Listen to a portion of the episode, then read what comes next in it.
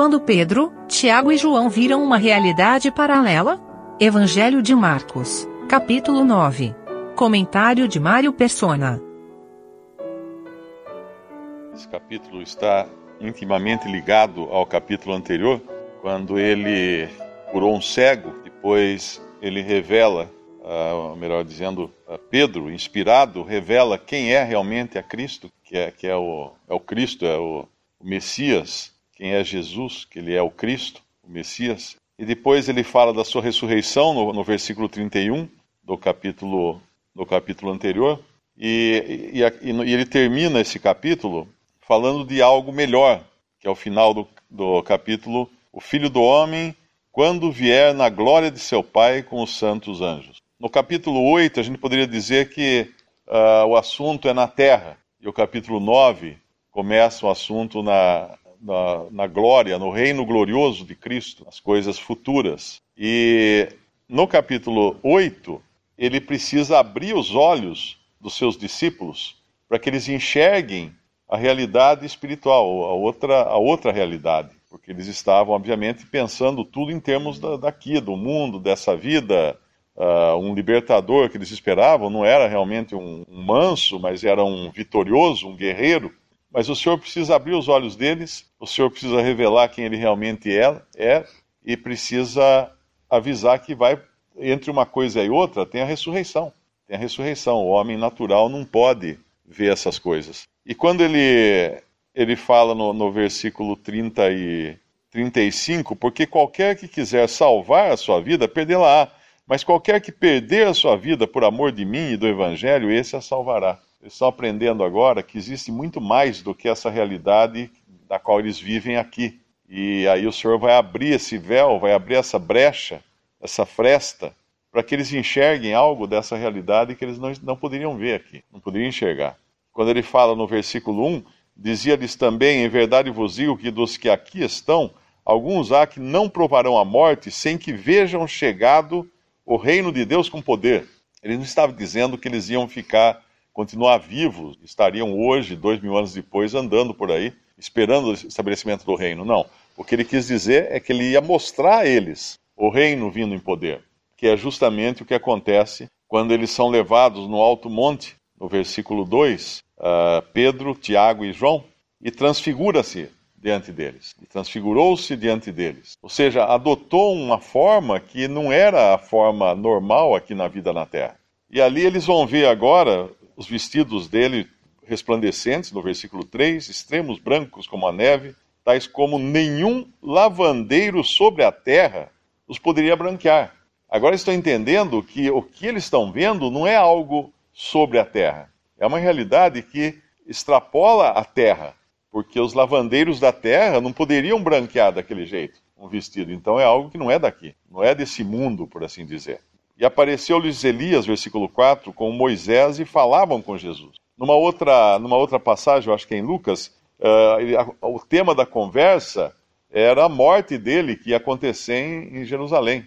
Esse era o tema da conversa de Moisés e Elias com o Senhor Jesus. E aqui estão os três discípulos, o Senhor Jesus, Moisés e Elias. Moisés e Elias são dois dos maiores personagens do Antigo Testamento se existem assim uh, heróis entre os judeus, pode colocar nos primeiros lugares Moisés e Elias, porque Elias foi o grande profeta, Moisés foi o grande libertador e o que deu a lei também aos, aos judeus. Mas está ali Moisés e Elias, os três discípulos e o Senhor Jesus. Eu creio que Moisés e Elias representam os santos, uh, tanto aqueles que morrem para depois ressuscitarem, como aqueles que não morrerão, não, não verão a morte, mas serão transformados porque Elias foi arrebatado não passando pela morte. E esses três aqui talvez representem o remanescente de judeus que, que haverá aqui na terra depois do arrebatamento da igreja, mas eles são também um, um exemplo para nós, porque a gente sempre sabe que a Bíblia tem uma interpretação ou um significado, mas muitas aplicações. E, e o que eles, a reação deles aqui é tipicamente humana, porque eles veem Moisés e Elias, que são os grandes heróis da fé judaica, ao lado de Jesus, o que eles pensam logo? Vamos fazer uma tenda para cada um, que é o versículo, uma cabana para cada um. Pedro, tomando a palavra, disse a Jesus: Mestre, Bom é que nós estejamos aqui e façamos três cabanas: uma para ti, outra para Moisés e outra para Elias, pois não sabia o que dizia, porque estavam assombrados. Isso aqui é interessante porque mostra o caráter imperfeito da nossa apreciação de Cristo. Enquanto nós estivermos aqui na terra, nós nunca vamos ter uma apreciação de Cristo uh, condizente com a sua glória, condizente com quem ele é. Nós sempre vamos ter que comparar com alguém, alguma pessoa ilustre, alguma.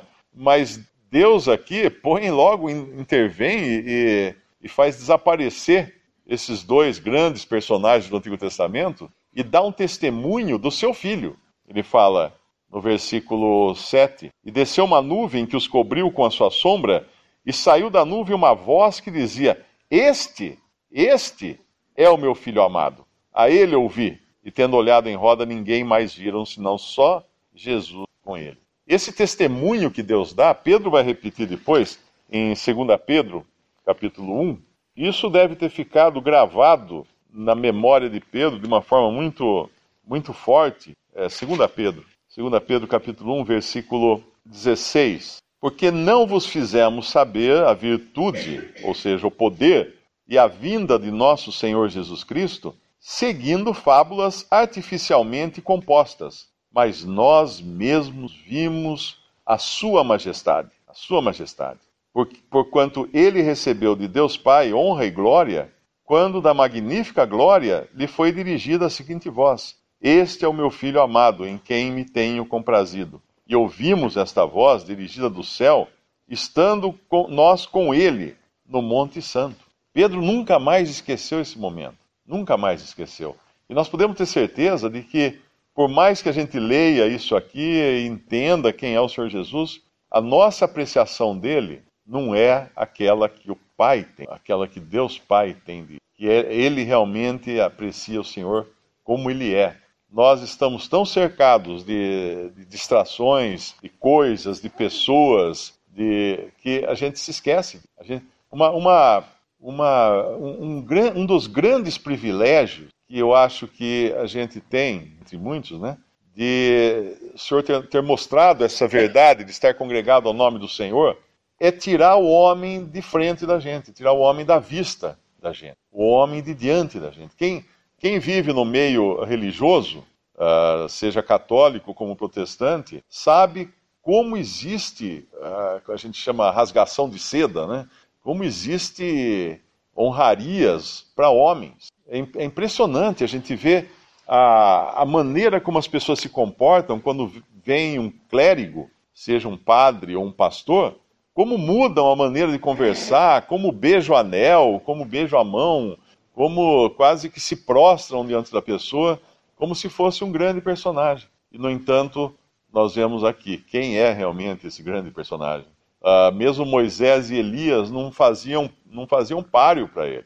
Por mais que na cabeça do, do, por mais que fossem servos muito usados por Deus, e na cabeça daqueles discípulos eles estavam uh, numa posição de, de preeminência, uma posição importante, eles tinham um grande respeito por eles, mas nada se compara a Cristo. Nada, nada, nada. Não vai ter ninguém na presença de Deus que possa se comparar a Cristo. Agora, o, o mais bonito de tudo isso é que Deus nos enxerga agora em Cristo. Somos aceitos no amado.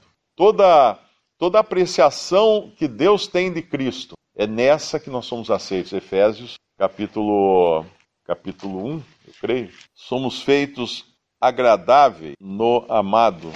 1, capítulo 1 de Efésios, versículo 6. Para louvor e glória da sua graça, pela qual nos fez agradáveis a si no amado, em Cristo. Que privilégio! E que privilégio não precisarmos olhar para homens e, e eh, louvar homens e fazer colocar homens no pedestal como muitos fazem, até quando depois que morre faz uma estátua, faz um busto, põe na praça. Uh, que privilégio a gente poder se ocupar só com Cristo e saber que a apreciação que o Pai tem dele, essa nos é transmitida porque estamos nele, né? Ele uh, nos fez agradáveis a si, a Deus, no amado que é Cristo. Quando eles descem do monte, o Senhor ordena a eles, no versículo 9, que a ninguém contassem o que tinham visto, até que o Filho do Homem ressuscitasse dos mortos. É, quando nós lemos o Evangelho, nós precisamos entender que até mesmo os discípulos eles têm uma, um entendimento ainda imperfeito das coisas. A revelação não estava completa nos Evangelhos. A revelação só é completada através do ministério de Paulo, do apóstolo Paulo. Tudo que Deus tinha para dizer, ele completa em Paulo, a quem foi dado uh, terminar, por assim dizer, a palavra de Deus. Muita gente pode falar assim, mas e João, no Apocalipse? Não, João fala de profecia referente à terra, que são coisas que no Antigo Testamento também já estavam previstas, mas não tem os mistérios que tem uh, na doutrina de Paulo, que foram revelados a Paulo. São vários os mistérios que Deus revelou a Paulo que estavam escondidos ainda, que no, mesmo os profetas do Antigo Testamento não, não conheciam. E a ressurreição, aqui, uh, os discípulos não sabem o que é, porque eles falam no versículo 10: E eles retiveram o caso entre si, perguntando uns aos outros: que seria aquilo? Ressuscitar dos mortos. Eu fico pensando, se eles tivessem perguntado para o Senhor, será que o Senhor diria a eles? Né? Mas eles perguntam uns aos outros: o que seria aquilo ressuscitar dos mortos? Por quê? Uh, em João, Evangelho de João, capítulo 11, versículo 21, disse, pois, Marta a Jesus: Senhor, se tu estivesses aqui, meu irmão não teria morrido, Lázaro, não teria morrido. Mas também agora sei que tudo quanto pedires a Deus, Deus te concederá. Disse-lhe Jesus: Teu irmão há de ressuscitar. Disse-lhe Marta: Eu sei que há de ressuscitar na ressurreição do último dia. Disse-lhe Jesus: Eu sou a ressurreição e a vida. Quem crê em mim, ainda que esteja morto, viverá. E todo aquele que vive e crê em mim nunca morrerá.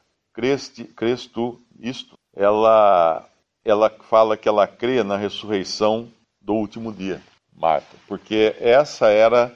Até aí os, os judeus entendiam, até aí os judeus criam. Na ressurreição do último dia, quando os mortos irão ressuscitar. Mas aqui o que o Senhor falou para eles, ah, no versículo 9, eu não sei se essa tradução que eu tenho aqui é correta, porque ele fala até que o filho do homem ressuscitasse dos mortos, não sei, é dentre os mortos, né? Tem uma versão melhor que a tradução é dentre os mortos. Porque o que ele vai falar aqui para os discípulos é que existe uma ressurreição que não é a dos mortos. Não é a ressurreição dos mortos, quando todos os mortos vão ressuscitar. Não. É uma ressurreição dentre os mortos. E essa ressurreição dentre os mortos, de entre os mortos, tirado dos mortos, os mortos ficam e Cristo ressuscita, sai dos, de, de entre os mortos. Não é a ressurreição de Lázaro, que Lázaro reviveu para morrer depois. Não é a ressurreição daqueles que, quando o Senhor morreu na cruz, os túmulos se abriram em Jerusalém e muitos santos saíram dos túmulos vivos andando.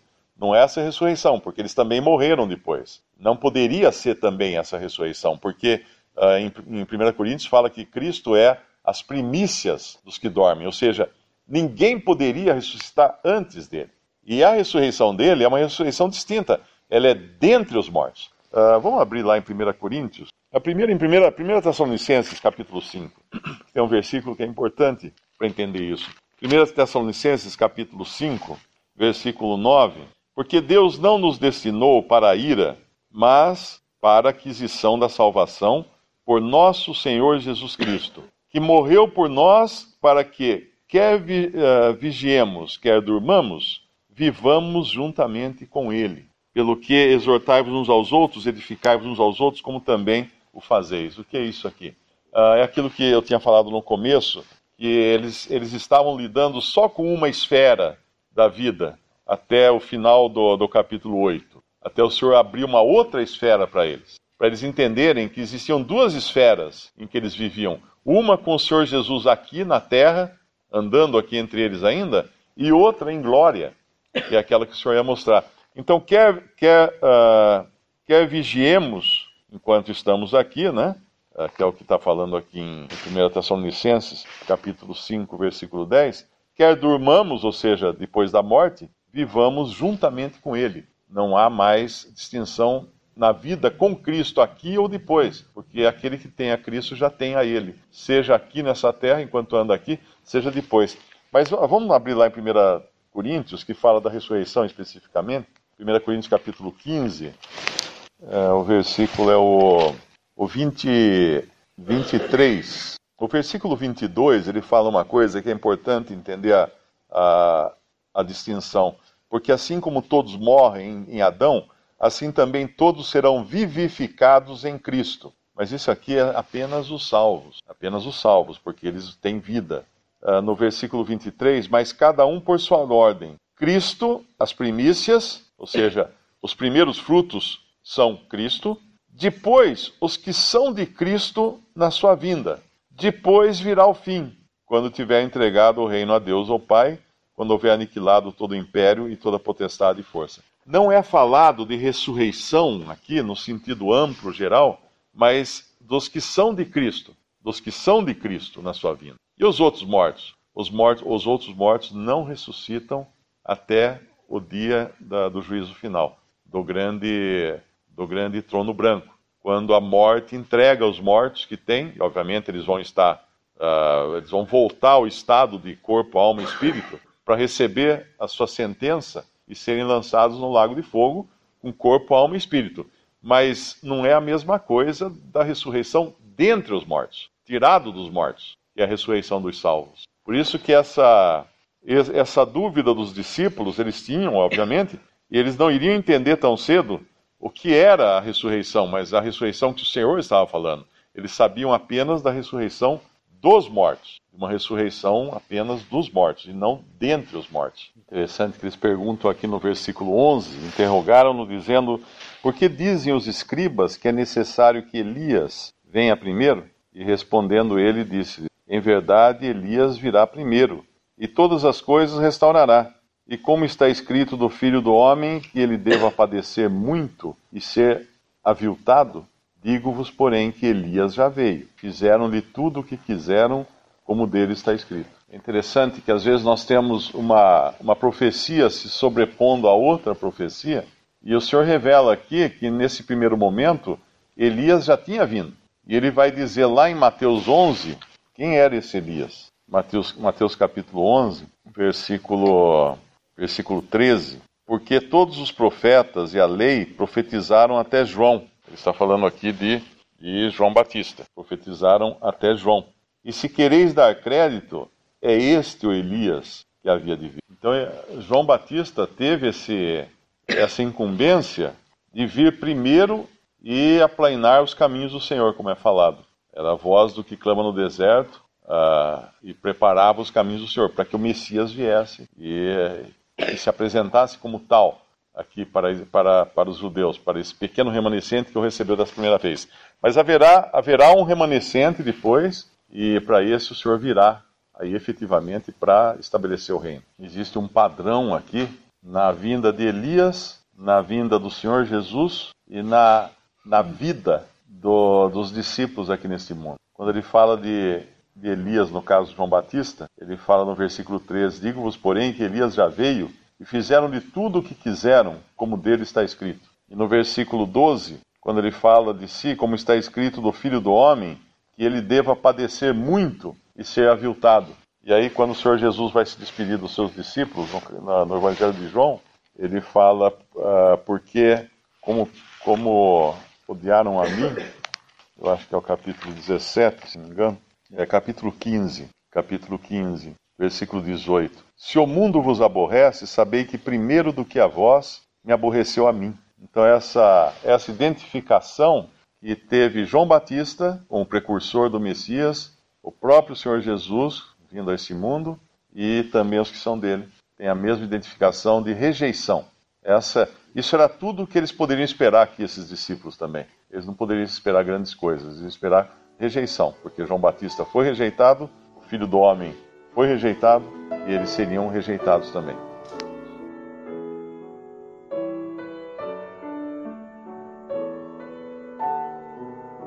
Visite respondi.com.br Visite também 3minutos.net.